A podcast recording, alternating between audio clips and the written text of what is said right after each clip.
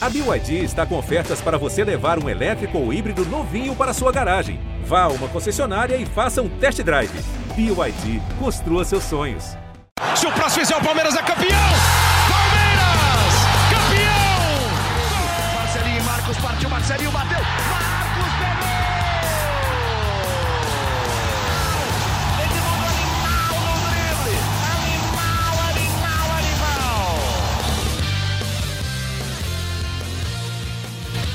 Palestrinas e palestrinos, começando mais um GE Palmeiras, o seu podcast aqui do GE.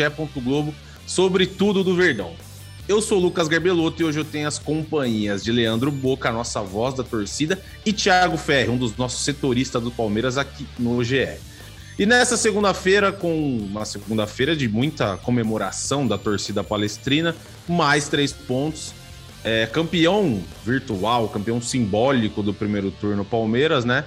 E segue forte rumo a esse título brasileiro rumo a mais uma conquista que o Abel Ferreira, inclusive técnico do Palmeiras, nunca ganhou. E para a gente já começar a fazer esse, esse bate-bola aqui, eu, Ferri Boca. Thiago Ferri, você estava lá ontem trabalhando, certo? E a gente estava até comentando aqui antes da gravação que o segundo gol, gol da vitória, parece que a torcida levou o time na garganta, né? Porque o Palmeiras caiu muito no segundo tempo. Vamos falar sobre as mudanças do Abel, que acho que ninguém concordou muito com isso mais uma vitória importantíssima, realmente muito, muito importante dos planos do Palmeiras, né? Para essa para seguir para esse segundo turno, que o segundo turno tende a ser mais difícil, porque o Palmeiras enfrenta os principais adversários na briga, né? Todos fora de casa. A maioria, só o Flamengo que o Palmeiras que o Palmeiras vai pegar em casa, mas Corinthians é fora, Red Bull é fora, Fluminense é fora, o Inter é fora, inclusive. Então, assim, vitória muito importante. O que, que você achou do jogo? Qual foi sua opinião e como você estava lá? O que você achou do clima no Allianz Parque ontem? Fala aí, Lucas, Boca, pessoal que está acompanhando o podcast. É uma vitória que, vendo o resultado do Corinthians depois no contra o Atlético, foi importantíssima, né? Uma rodada que teve tiveram alguns bons resultados para o Palmeiras, o Atlético Paranaense perdeu, o Inter, querendo ou não, era um confronto direto, porque o Inter podia ficar a três pontos do Palmeiras, né? O Flamengo tinha vencido, então, para manter os nove pontos, enfim, era muito importante esse, esse resultado. E ia, ia, tá, ia pintar uma frustração muito grande se o Palmeiras não, não vence o jogo por tudo aquilo que jogou no primeiro tempo e não conseguiu traduzir numa vantagem maior. E aí eu concordo com você, até na análise que eu escrevi, é, eu coloquei que o Palmeiras não aproveitou o domínio do primeiro tempo e venceu empurrado pela torcida, porque foi muito isso. 38 mil pessoas no Allianz Parque, eu até acho que o público do Allianz Parque nos últimos jogos, o público que não vai no Gol Norte, eu acho que tem um pessoal que é normal pela fase da equipe, mas eu tenho sentido um ambiente, muitas vezes de jogos assim, que o pessoal vai para curtir o jogo. Não vai tanto para cantar e não sei o quê. Eu acho que até em uma uhum. parte do segundo tempo, antes do gol do empate do Inter, isso rolou um pouco, de que você via mais o Gol Norte cantando, o Gol Norte puxando. Mas não, quando o Palmeiras tomou o empate, o estádio inteiro veio, o Allianz balançou tal e o Palmeiras conseguiu uma virada importantíssima. E o destaque gol 100% das categorias de base, né? Danilo, Wesley, Vanderlan, que jogou muito bem. Nossa, e o gol do, do, Gabriel Menino. Então, Palmeiras conseguiu a vitória graças aos seus jogadores formados na, nas categorias de base. Resultado importantíssimo. E abre o retorno com uma vantagem interessante. Quatro pontos para o vice-líder é uma vantagem considerável para esse momento da competição. Buca, é, o que, que você achou também desse jogo? E eu concordo com o Ferre, eu fui lá no Allianz Parque ontem, e a torcida, assim que o Inter faz o gol, a torcida do Palmeiras sobe muito o volume, muito, muito. O estádio inteiro entrou no clima e falou, cara, acho que olhou e falou: se a gente não cantar, não vai ganhar. Porque o Abel até falou isso na coletiva, falou, pô, a gente estava 70% só de gás. E realmente parecia isso, parecia que estava faltando perna, porque o Palmeiras caiu muito no segundo tempo deixou o Inter chegar algumas vezes. O Everton fez duas defesaças no segundo tempo. Uma que ele pega com a mão esquerda, depois uma num escanteio, uma cabeçada. Mas vitória muito importante, né, Boca? Aí, como o Ferri já deu gancho, dois gols de, de base, né? O Vanderlão fez uma partidaça, inclusive ele dá assistência, né, para o Gabriel Menino no segundo gol. E o primeiro gol, gol do Gustavo Gomes, com uma bela jogada do Dudu, que ontem, inclusive, fez um jogaço. Fazia tempo que ele não fazia uma partida desse nível, o Dudu. Esse foi o Dudu que a gente conhece, né, Boco? O Dudu de ontem. O Dudu que a gente se acostumou a ver com a camisa do Palmeiras. Quando surge Lucas, quando surge Ferri, toda a família palestrina que está acompanhando mais um GE Palmeiras, resultado importantíssimo, importantíssimo, até porque o nosso rival também está batendo lá na porta, né? O maior rival está a quatro pontos do Palmeiras, mas tá não sei como com aquele time horroroso que eles têm, mas eles estão conseguindo alguns resultados importantes e o campeonato está aberto, né? Então o Palmeiras fez a lição de casa. Os últimos três jogos a gente almejava nove pontos e conquistamos, né? Que foi o jogo contra o jogo contra o Cuiabá, o jogo agora contra o, o América o América e depois contra o Internacional. O Palmeiras fez 9 de 9 e era o que a gente estava imaginando mesmo. Um primeiro tempo que, para mim, o Palmeiras não teve adversário, só deu Palmeiras no primeiro tempo. Foi, na boa, foi um massacre em cima do time do Internacional. Um segundo tempo que, torcedor palmeirense, me desculpe, a minha opinião é que o Abel Ferreira erra no segundo tempo, no momento que ele tira o, o Dudu, que estava voando em campo para colocar o Wesley, não fez sentido, mas o Abel Ferreira é abençoado por Deus, graças a Deus, e, e Tal, tal como essa benção que até que saiu dos pés do Wesley para depois ir para o Vanderlei que usar na área para o menino, a torcida do Palmeiras usa um slogan chamado Todos Somos Um. E é isso mesmo que aconteceu. Provavelmente, quando a torcida viu ali que o bicho poderia pegar, o Internacional empatou com um belo gol, inclusive, e o Inter começou a crescer no jogo, o prazo aparecendo demais, a torcida começou a gritar, gritar, gritar, gritar. E num segundo tempo que não estava 100% para o Palmeiras, eu diria que era um segundo tempo 50 50-50, o Palmeiras conseguiu virar a partida e fez o resultado. Né? Repito, resultado fundamental para o campeonato, resultado que mantém o Palmeiras vivíssimo, líder do Campeonato Brasileiro. E agora é semana de descanso, né? Semana para a gente respirar fundo e enfrentar o Ceará no sábado e reverter aquela primeira rodada do Campeonato Brasileiro, que foi horrorosa. Né? Ferri, para a gente fazer uma discussão aqui, nós três, eu separei, peguei aqui alguns dados do Palmeiras Ó, o Palmeiras entre os 20 times do Brasileirão 2022. Primeiro em gols marcados, com 31. Primeiro em menos gols sofridos, com 13. Primeiro em chutes por jogo, 18 chutes por jogo. Primeiro em chutes certos por jogo, 6.1. Primeiro em, primeiro em jogos sem sofrer gols, 11. E o, o pessoal do, do SofaScore dá uma nota aqui, 7, que é no ranking deles. E também peguei um outro dado aqui, que esse foi o melhor primeiro turno do Palmeiras desde, desde o começo do Brasileirão por pontos corridos, são 39 pontos. Esse time do Abel Ferreira, ele é mais, não sei se mais sólido, assim, quando você olha, você assiste ali, você vendo, perto dos times de 2016 e 2018, esse time tem mais cara de campeão do que o de 16 e 18 de pontos corridos. Eu confesso que eu não ia nem tinha pensado em fazer essa comparação, mas acho que vale. Por que, que você acha? Você acha que tem mais, olhando esse time jogar, parece que vai ser campeão mais do que pareceu em 16 e 18 ou tá mais não. ou menos por ali? Não, eu não. Eu, se você for comparar com 18, sim. Porque nesse momento o Palmeiras ainda estava naquele processo de recuperação, né, com o Filipão. Uhum. 2018, é, o Palmeiras começou mal com o Roger. Mal não, né? Mas começou distante da briga pelo título com o Roger. E aí, com o Filipão, arranca, especialmente no segundo turno e tal, e aí acaba sendo campeão. 2016, não, 2016 acho que é um time que desde o início já demonstrava que era uma equipe que brigaria lá em cima.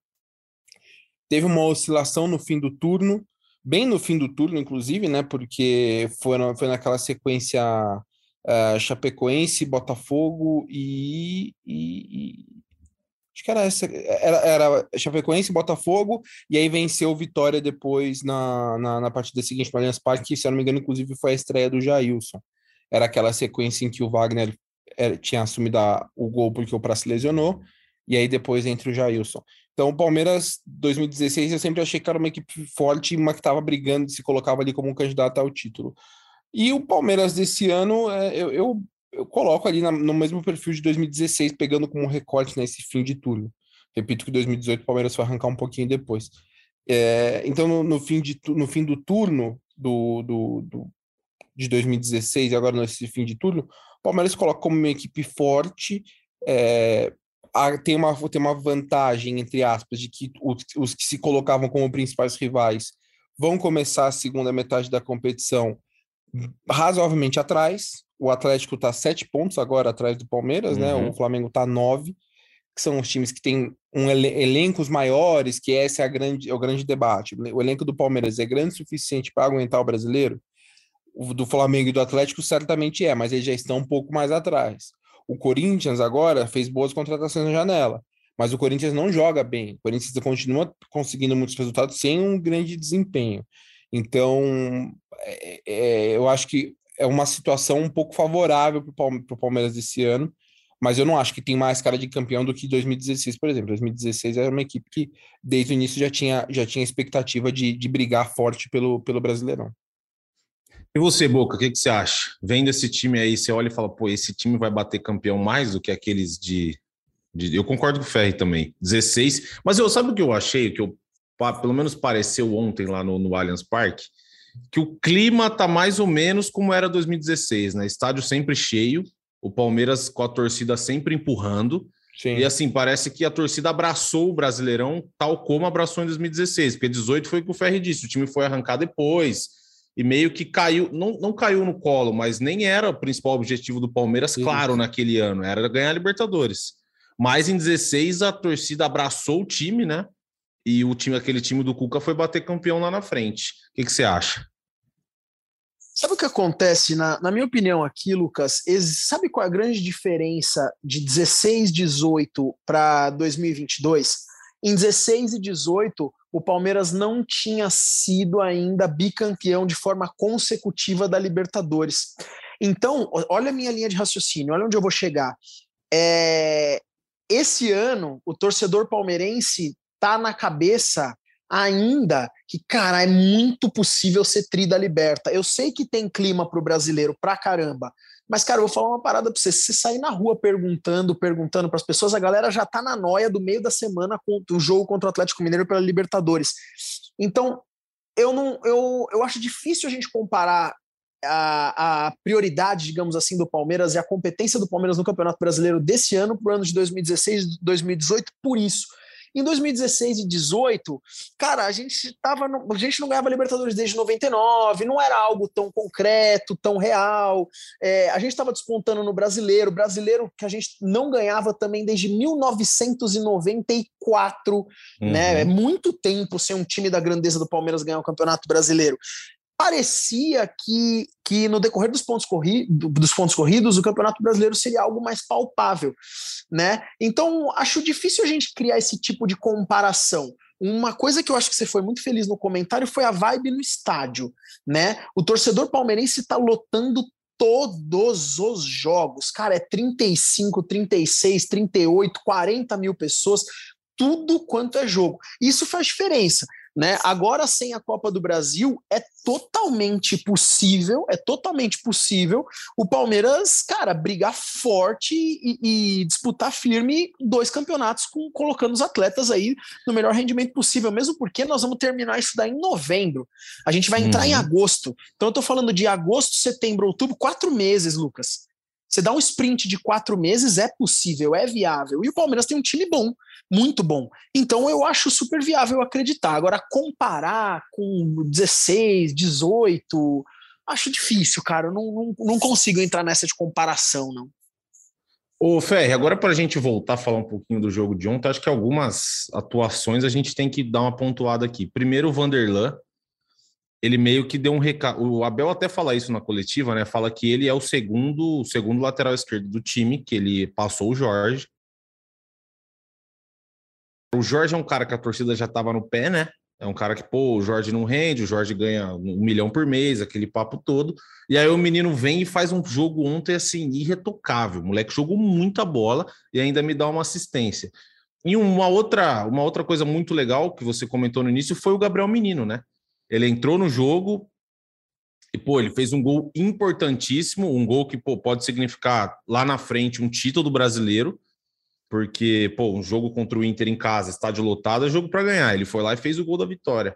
Então, assim, é, é bacana ver esses meninos, principalmente o Vanderlan, porque o Vanderlan não tinha feito nenhum jogo desse calibre, né? Tipo, contra um time grande do futebol brasileiro ainda. E ontem ele deu conta do recado, né? Uma baita notícia boa para Abel Ferreira.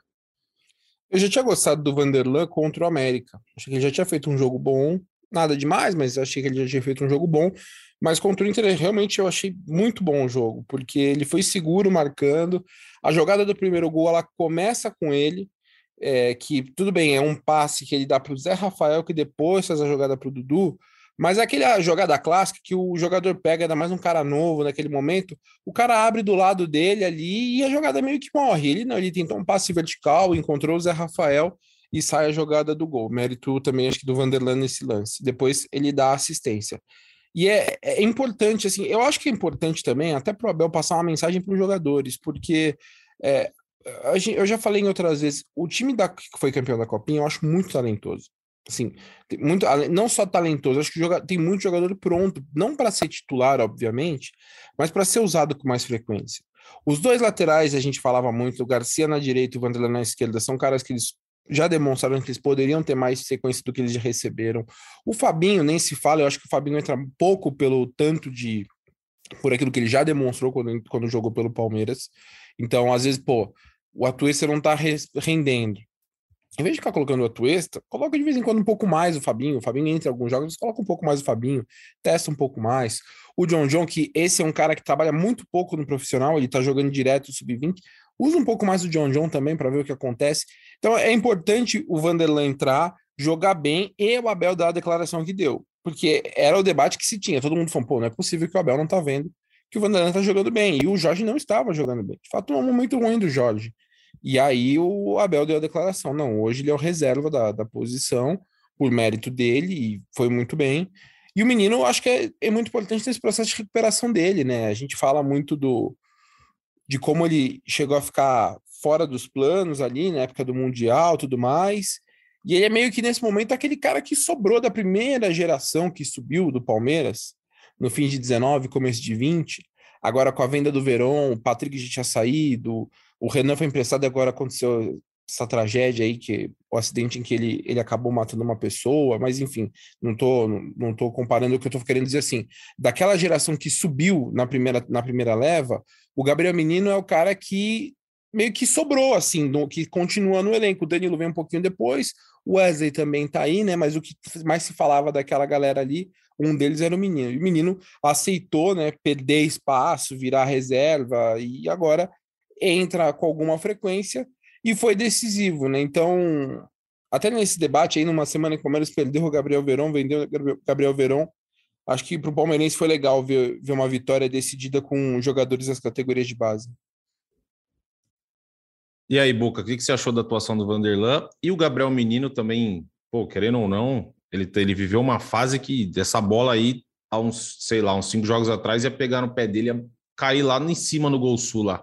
Ia mandar lá na torcida do Inter. E ontem ele deu. Oi, era um jogo aí. Foi um gol difícil de fazer, não foi um gol fácil, não. Ele pegou, pô, pegou de esquerda, uma bola que. Uma bola rápida. E, pô, gol importantíssimo, né, Boca? E bom demais ver esses garotos brilhando, principalmente o Vanderlan, porque é uma posição que, sem o Piquerez, todo mundo falava, vixe, o Piquerez fora ferrou, não tem outro. E ontem o Vanderlan entrou e voou, né? Grande holandês Vanderlan, que jogaço hum. que ele fez. Que jogasse, eu vou te falar, não jogasse apenas pela participação nos dois gols, que já seria o suficiente para falar que foi bem demais, mas o que o cara correu, o que o cara lutou, o que ele brigou o jogo inteiro, foi surreal, cara. Vanderlan, que eu já postei no Instagram como Vanderlenda, porque, velho, o bicho, o bicho correu demais, cara. Ele foi bem demais. E assim, é, não sei se o Ferri tem essa informação sobre o negócio do Jorge no, com o Palmeiras, sei lá o quanto o Palmeiras perderia de grana, mas para mim o Palmeiras podia negociar o Jorge. Eu estou falando isso, claro, não sei o quanto o Palmeiras perderia de dinheiro nessa brincadeira, o Ferri que, que, que passaria esse tipo de informação, mas isso é para falar que, cara, o Jorge no Palmeiras já não virou. Né, o Jorge no Palmeiras não é uma realidade. Não, não, a torcida não se identificou com o jogador. O jogador acho que nunca fez uma partida boa com a camisa do Palmeiras. Se fez, fez uma ou outra é, e perdeu totalmente o espaço. O titular da posição é o Piquerez e o reserva é o Vanderlan. O Jorge vai ser utilizado, sei lá, cara. Não sei quando o Jorge seria utilizado. Eu não vejo sentido nenhum colocar o Jorge para jogar mais. Não vejo sentido, de verdade. Que jogo você colocaria o Jorge para jogar? Eu não colocaria. E sobre o Gabriel Menino, bom ver o menino bem, não apenas pelo gol, mas ele entrou bem. Para mim é um cara que ainda oscila demais. Tem horas que ele vai bem, tem horas que não vai tão bem, mas é um jogador que já foi muito importante para o Palmeiras, principalmente no ano de 2020. E, cara, eu torço para que ele mantenha essa constância boa, né, cara? Foi o que você falou há poucos jogos aí, a gente ia falar que esse chute dele ia lá para fora do estádio, ia pro Gol Sul lá, mano, onde a gente fica lá, Lucas. Mas aí a bola foi para dentro do gol, cara. Feliz o momento dele e eu espero que isso que isso siga. E eu espero que essa nova geração do Palmeiras seja uma geração que, cara, deu uma arrumada aí na cabeça. Eu sei que, cara, eu imagino que ser jogador de futebol e você partir de um patamar de vida e você ir para outro meio que do nada, deve ser um negócio muito doido, né? Mas me preocupa um pouquinho o que rolou aí com os jogadores, né? O que rolou com o Renan, o que rolou com o Patrick de Paulo, o que rolou com o próprio Gabriel Veron. Uh, eu espero que o Vanderlan e toda essa, essa boa leva de jogadores da base do Palmeiras, a galera tenha uma, uma cabeça boa para poder seguir, porque talento eles têm de sobra. E o, o Ferri, o Gabriel Menino, se não me engano, ele, ele, ele ficou fora do Mundial, né? E, e rolou esse papo que o Abel conversou com ele e tal, e ele foi um dos caras que, que que se comprometeu a melhorar o comportamento, não foi isso? Que o Abel chegou até acho que falar com o familiar dele, pai, para falar, pô, a gente quer contar, mas tem que entrar na linha. Não teve uma conversa dessa? O Abel Ferreira chamou os meninos e o Gabriel Menino foi um dos que ele que ele conseguiu convencer, ó, vamos, vamos focar no que, no que vale a pena, tanto que ele ficou no elenco e o Patrick de Paula ele deu aval para ir embora, o Renan ele deu aval para ir embora, né? É, na verdade não é uma questão assim de, de, de comportamento, né? É, agora, se vocês estão ouvindo o barulho, peço desculpas, é que meu vizinho decidiu implodir o apartamento inteiro dele, decidiu reformar de cima a baixo. E normalmente nos horários que eu estou ou em live ou em podcast é quando ele começa a obra. Então eu peço desculpa aí pelo, pelo barulho de fundo. Mas o, na verdade não é uma questão comportamental, até eu diria. Mas o Abel, o Abel evita falar nominalmente nos jogadores, né? Mas o, ele sempre fala do exemplo do que o Guardiola dava para o Phil Foden, que na primeira temporada que ele foi profissional, jogou um pouquinho, estava ótimo, super feliz, e aí um jornalista pergunta para ele, o que, que você espera na próxima temporada dele? Ele falou assim, eu não sei, porque na próxima temporada ele não vai querer jogar pouco como ele estava jogando, ele vai querer jogar mais, eu não sei se ele vai me ouvir como ele me ouvia, isso é um, é um recado claro para os jogadores da base, e aí no caso do Palmeiras, os jogadores que subiram e tiveram sucesso rápido, e o menino entra nessa categoria, e aí é, é, essa questão, assim, de você conseguir fazer o cara entender de que, assim, pô, é uma oportunidade que você pode estar perdendo. E no caso do menino, até o Abel falou depois do jogo ontem, quando o Jailson se machuca e ele rompe o ligamento do joelho, que vai fazer ele, fez ele perder, vai fazer, né? Ele perdeu o restante da temporada. Ele falou: seria muito fácil ter pedido para o Palmeiras contratar mais um volante, mas a gente não quis, porque a gente confia no menino. E aí houve de fato, assim, o menino é um cara que de fato pode se falar que houve um trabalho de recuperação. Patrick não, não houve, é, outros jogadores, mesmo o Renan, antes de tudo isso acontecer, ele foi emprestado rapidamente, ele jogou mal uma partida no Paulista, o Abel deu uma puxada de orelha meio que geral, de que os jogadores da base tinham que brincar um pouco menos, ele logo depois foi emprestado, então eu acho que o menino ele foi, não era uma questão de que, ah não, o menino era indisciplinado, não, é, é, é mais, é, é, acho que é isso que o Boca falou, o, o, garoto ele sobe muito rápido e ele faz um, e, e, essa geração do Palmeiras é, é, uma loucura porque se você for pegar todos esses moleques aí eles têm tudo 19, 20 anos os caras têm 6, 7 títulos de profissional uhum. então eles subiram muito rápido conquistaram muita coisa muito rápido sendo decisivos se você for pensar o primeiro ano de profissional do Gabriel Menino ele, ele tem uma tríplice coroa ele fica marcado porque ele comeu a mente do Nath Fernandes no jogo com o River Plate numa Libertadores uhum. e conquista uma Libertadores. Então, assim, eu entendo, eu entendo a oscilação. E aí eu acho que é mérito do cara de conseguir entender que, pô, se eu continuar assim, eu não vou, eu não vou seguir o caminho que estava sendo, se imagina, sendo imaginado para mim. Então, acho que, na verdade, esse é o mérito. Mas menos uma, além de, óbvio, né, a gente já, já divulgou, relatou várias vezes de alguns dos jogadores que tiveram questões com com, com disciplina. O Verão é foi o caso mais recente. Mas acho que é essa de colocar na cabeça de que você pode estar perdendo uma oportunidade grande na carreira. Para mim, esse é o grande mérito do menino nesse, nesse momento. Ô, Boca, uma coisa, o Abel Ferreira ontem, depois do jogo, ele falou sobre o VAR. Falou: espero que, os que, os, que o título seja decidido dentro do campo, que o VAR interfere demais, coisa e tal. Você acha que isso aí é só uma pressãozinha depois daquele. Teve um jogo do Flamengo de manhã, que teve um. Provavelmente eu estou antecipando aqui seu recado final, talvez eu esteja, sobre o gol do Flamengo contra o Havaí. Espero que não. Mas teve um gol do Flamengo contra o Havaí. Aliás, teve um gol do Havaí anulado, que o, que o Santos sofreu uma falta ali, que para mim não foi falta, e para muita gente também não foi falta. Você acha que é só um recadinho, tipo assim, para a CBF, fazer uma pressãozinha e falar: ó, oh, a gente está de olho, pô, vocês não traçaram a linha num dia, aí no outro lá vocês acham um lance que talvez não tenha sido nada. Você acha que é só uma, só uma pressãozinha para falar assim, ó, a gente está esperto, a gente está, a gente tá vendo. Recado dado, Lucas. Recado dado. Abel falou e falou bonito. E olha, eu vou te falar uma coisa, cara. Ele ainda se segurou muito na forma de falar. Né? Muitos treinadores aí deixariam a parada muito mais escancarada, porque o, o VAR, já falei isso aqui, o Zito já falou isso várias vezes aqui no podcast. É uma bagunça, é uma vergonha. É uma vergonha. O que aconteceu no jogo do Flamengo foi uma vergonha. É, não era o meu recado final. Meu recado final será muito especial. Não, não desligue esse podcast sem ouvir meu recado final, você ouvinte. Hum. E ontem, com, no, no, jogo, no gol do Murilo, assim, gente, o jogo do Palmeiras, cara, foi traçado uma linha de VAR que eu nunca vi.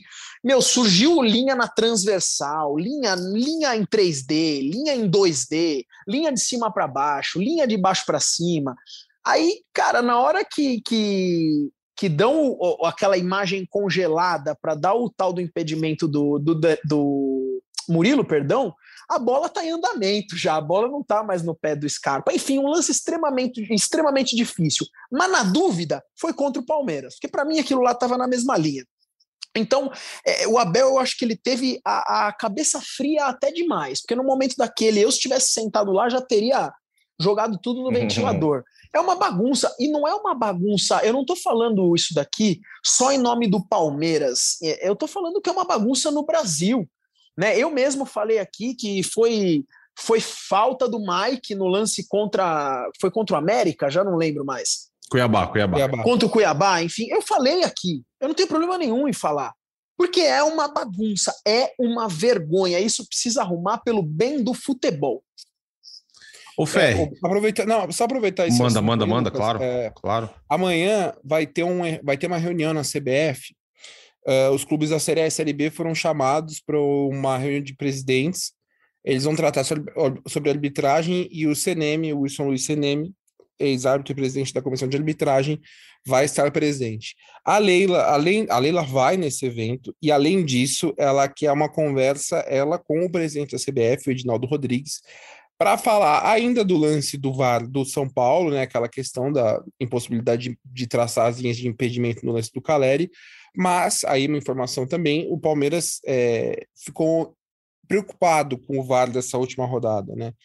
Justamente por conta dessa jogada do gol do, do, do Havaí, que aí gera a reclamação do Abel de que o VAR só pode participar em jogadas que sejam erros flagrantes, que não pode ficar como está participando, que está gerando muita confusão o VAR, e aí também o gol anulado do Murilo, porque o que o Boca falou é a sensação que tem internamente no Palmeiras também, de que o frame do, do, da linha de impedimento ali na jogada com o Murilo foi no momento que a bola já estava rolando, né? A imagem que, que se tem, a bola já está saindo ali do pé do Scarpa, e além de ser uma posição, né, assim, parece bem, bem ajustada, enfim, por conta dessa preocupação aí pela atuação do VAR na última rodada e ainda por conta do choque rei, além desse encontro de presidentes na CBF, a Leila deve ter um papo também com o presidente da CBF diretamente para falar sobre esses erros específicos contra o Palmeiras. Exatamente, você, você antecipou a minha pergunta. Eu ia perguntar como que o Palmeiras enxerga isso.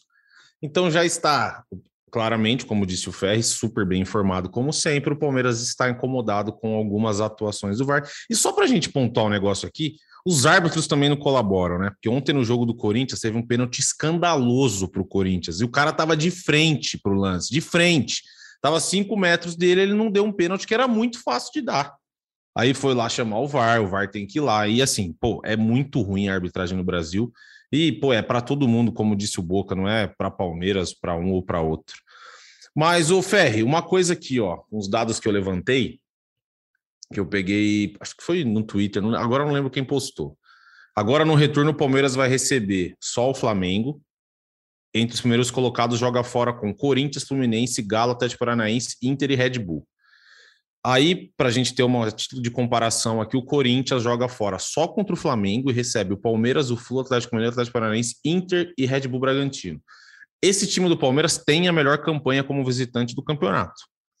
Isso é verdade. Isso é um fato. É um time que joga bem tanto dentro quanto fora de casa. O quanto isso você acha que isso interfere nessa, nessa nesse segundo turno do Palmeiras? Você acha que tende a interferir demais jogar muito tempo fora, jogar fora algumas vezes? Ou por ser um time já calejado, um time acostumado a jogar jogos grandes, jogos decisivos, com torcida contra muitas vezes, é um time que vai, vai conseguir seguir essa toada, por exemplo, vai pegar um Fluminense no Maracanã, jogo duríssimo. Um Galo lá no Mineirão, casa cheia, duríssimo. Um Inter também, que tá ali. Quanto você acha que isso pode interferir nessa campanha do Palmeiras? Ou se, assim, o pessoal trata isso no Palmeiras com naturalidade? Fala assim, a gente tem uma campanha excelente fora de casa, vamos seguir o que a gente está fazendo e se tudo der certo, a gente bate o campeão lá em novembro. O que, que você acha? É, eu se a gente for parar para analisar o primeiro turno, o Palmeiras perdeu mais pontos em casa do que fora, né? Uhum. O Palmeiras acabou, quer dizer, obviamente, né? Assim, não, não, não tô falando friamente, né? Que o, o Palmeiras, é, o aproveitamento como mandante é maior do que o aproveitamento como visitante. Mas eu quero dizer que, assim, o Palmeiras Deixou para trás, né? É. é. o Palmeiras lamenta alguns resultados em casa, mais uhum. do que uhum. resultados fora, especialmente o jogo com o Fluminense que estava na frente tomou um empate, a derrota para o Ceará na primeira rodada. Então, é, a força do Palmeiras como visitante, é óbvio que não vai ser fácil, né? Não é, não é, não é fácil você enfrentar os times que você está na frente aí disputando na frente da tabela, é, pegar todos esses, esses, ambientes hostis aí no, no, segundo turno. Mas eu não, não vejo como um problema, não, porque Palmeiras fez bons jogos fora de casa e é uma equipe que nesses jogos, se precisar, Palmeiras, é, eu acho que o Palmeiras do Abel isso é uma coisa que aí comparando um pouco com o time, especialmente 2016, é, tem muito que é aquele jogo que, assim, se esse jogo não vai dar para ganhar, a gente não perde, né? É, então, eu, eu uhum. acho que vão ter alguns jogos nesse desse cenário aí de adversário de G6, fora de casa, que o Palmeiras vai ter que entrar com essa mentalidade aí e aproveitar e jogar com a vantagem que tem na tabela, né? De você falar, pô, hoje um empate tá bom. Vai ter jogo que vai ser assim, né? Não vai querer falar, ah, não, todos esses jogos aí o Palmeiras tem que ganhar. Não, vai ter que saber jogar com isso. Provavelmente vai ter tropeço, pode ter derrota nesse meio do caminho. Mas a campanha que o Palmeiras fez no primeiro turno como visitante, acho que dá credencia a equipe a não, não ter tanta preocupação assim para enfrentar esse cenário que vai ser certamente mais hostil. Ô, Boca, você tem medo de jogar com o Corinthians lá em Itaquera ou não? Oi? Você quer repetir essa pergunta? Não sei se eu ouvi. Tá de brincadeira, né? Você tá de brincadeira. Nossa, não, não vou nem responder pra você. Foi de tá propósito, tá foi de propósito. Não, você tá maluco. Você tá maluco. Esses caras. Nem, mano, não vou responder você porque me ofendi. Ó, só pra gente, mas foi de propósito, foi de propósito. É, o Palmeiras, na próxima rodada, agora pega o Ceará fora de casa. E os principais rivais aí diretos: o Flamengo recebe o Atlético Goianiense no Rio de Janeiro, provavelmente no Maracanã. O Corinthians recebe o Botafogo. Inter e Atlético Mineiro se enfrentam. Então pode ser que o Palmeiras ganhando do Ceará, esse aí é um jogo bem difícil para o Inter, apesar de que o Galo tem o Palmeiras no meio de semana e talvez possa até poupar, não sei. Mas é uma rodada que, se o Palmeiras não vencer o Ceará, pode ser que os rivais se aproximem, porque vamos combinar que o Ceará lá também não é um jogo fácil, né, Ferre? É um jogo difícil, geralmente é jogo duro. E o Ceará costuma entregar duro para o Palmeiras também, inclusive ganhou, como você bem disse agora, agora há pouco no seu comentário que o Palmeiras perdeu em casa para o Ceará. Tudo bem, eram momentos diferentes, o Ceará estava numa fase muito boa, mas é uma rodada que o Palmeiras fundamental ganhar esse jogo, porque o Corinthians não acho que tropece contra o Botafogo. O Flamengo está no radar ali, é verdade que não está tão perto, mas o Flamengo recebe o Atlético Goianiense também não acho que vai tropeçar. E o Fluminense, esqueci do Fluminense. O Fluminense joga na Vila Belmiro com o Santos, aí já é um jogo mais difícil, né? É, o Palmeiras vai, vai. Agora entra naquela fase assim. O Palmeiras não tem mais como ter aqueles dois jogos, dois, três jogos de tropeço. É. Agora é aquela coisa assim, empatou um jogo que não esperava, perdeu um jogo que não esperava, pá, próximo jogo tem que ganhar. Porque é, é, é assim, campeonato, campeonato de pontos corridos é assim, o aproveitamento não estava tão alto, agora o aproveitamento já é alto. O Palmeiras tem uma campanha que hoje, se você for projetar num, nas 38 rodadas é uma campanha de 78 pontos. É uma campanha razoavelmente alta, não é uma campanha de recordes, mas é uma campanha já mais alta. Então, acho que o aproveitamento vai ter que subir um pouquinho, porque a gente provavelmente vai ver um Flamengo com um segundo turno melhor, o Atlético uhum. Mineiro com um segundo turno melhor. Acho que o Corinthians, tendo reforços aí de volta, vai ter um segundo turno também melhor. O Fluminense está crescendo de desempenho, então, obviamente, o Palmeiras também vai precisar subir um pouquinho o, o, seu, o seu desempenho. Acho que vai, eu acho que esse ano vai ser um, um ano de, de campanhas com pontuações mais altas, né? Acredito eu. Estou falando isso só por desempenho. Óbvio que a gente tem que contar que alguns times têm Libertadores para disputar, como é o caso do Palmeiras, Atlético, Flamengo, Corinthians. Outros ainda tem Copa do Brasil também. Então, enfim, tudo isso vai entrar na equação. E esse jogo de fim de semana vai ser complicado porque a gente viu recente gramado do Castelão ruim, clima não é, não é favorável, um clima muito quente.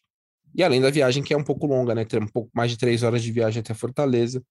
O Abel vai ter essa semana cheia para tentar recuperar todo mundo ao máximo e aí ver se consegue usar todo mundo por mais tempo. De repente não ter que tirar o Dudu aos 20 do segundo tempo, 23 do segundo tempo, né? Ô, Boca, só para a gente passar aqui, então, já caminhando para o nosso final, o Palmeiras visita o Ceará, depois o Palmeiras visita o Galo, jogo de ida das quartas de final da Libertadores, recebe o Goiás no domingo, dia 7, jogo de volta dia 10 no Allianz Parque, depois tem Corinthians, Flamengo, Fluminense, Bragantino, todos esses jogos fora, ou seja, a sequência do Palmeiras é pancada, né, Boca? E se o Palmeiras, vamos, se o Palmeiras passar aqui bem dessa sequência, ó, Flamengo, Corinthians fora, Flamengo em casa, Fluminense, aí acho que vai ficar difícil segurar esse time do Abel, hein, Boca? Lucas, cara, sequência muito complicada pelo fato da gente ter a Copa Libertadores no meio do caminho. Então, a gente pega dois jogos assim que, apesar de a gente não ter sucesso no primeiro turno, Ceará e Goiás, a gente imagina, quando você bate o olho na tabela, porra, Ceará e Goiás, acho que esses jogos, seja dentro ou fora de casa, puta, aqui vai rolar pra gente.